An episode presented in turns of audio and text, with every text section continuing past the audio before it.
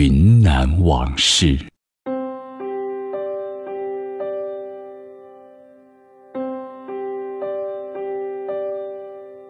八大河这个名字在昆明地图上找不到，它是老昆明人对盘龙江从油管桥至夫润桥这一段河道的称呼。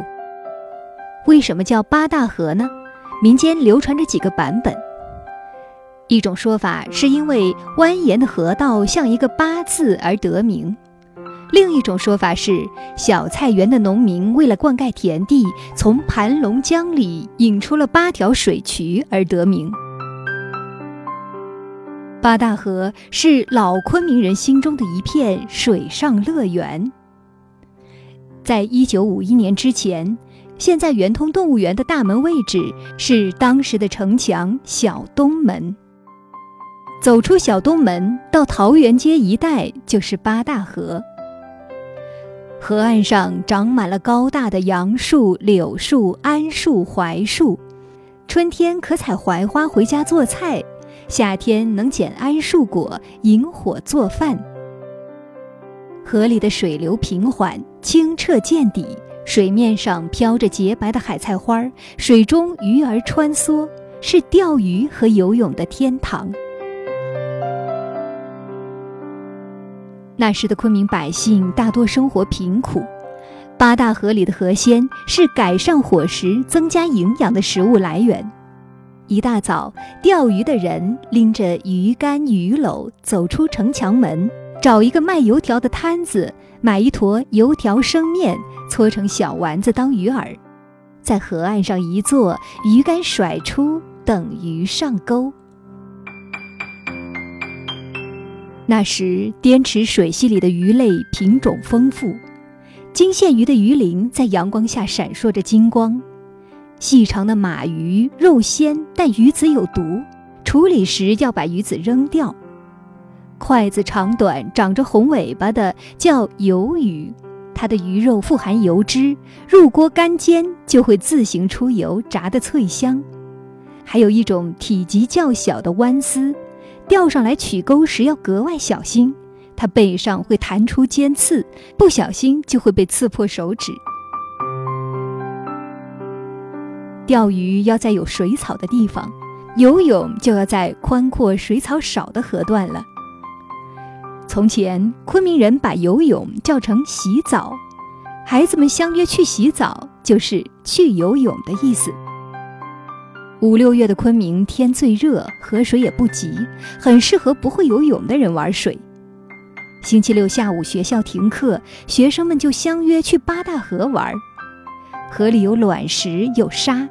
一群光屁股娃娃用卵石筑坝、挖沙坑积水，或者抱着篮球、轮胎浮水嬉戏，不亦乐乎。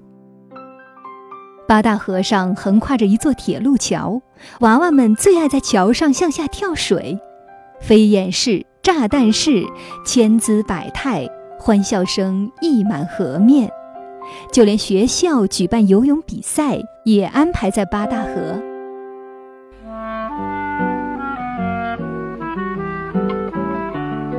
八大河里也发生过悲剧，因为河道转弯，水流放缓，河底有很多河沙沉积，便有人到这里淘沙挖坑，形成了水底一个个暗坑，人们叫它锅底塘。有的锅底塘相当深，不慎一脚踩进去就会有危险。每年都有小孩在这里溺水。大人们不准孩子私自到河里玩，就吓唬小孩水里有水鬼会来缠人。但一到夏天，小孩们便把大人的鬼话忘到了天边，一头扎进八大河的怀抱。那时候没有电视、手机、游戏机，但孩子们有山有水，不缺快乐。八大河像一条健壮的血脉，滋润养育着昆明人，也积淀着昆明的历史。生活在他周边的昆明人，也有着像八大河一样的脾气，倔强但不激烈，随和却又坚定。他们不张扬，不吹嘘，只用一颗质朴的心，淡定地接受生活的磨难和奖赏。八大河的旧景象已经漂流远去，但昆明的故事仍在续写。如今河里没有了戏水的孩子，却多了来自西伯利亚的红嘴鸥。经过多次治理和疏通的盘龙江，如今彻底杜绝了水患，也正在逐步的恢复清澈。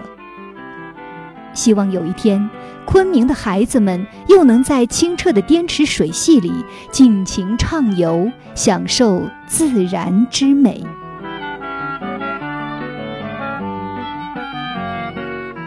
感谢收听《云南往事》，我是金潇，下期节目再会。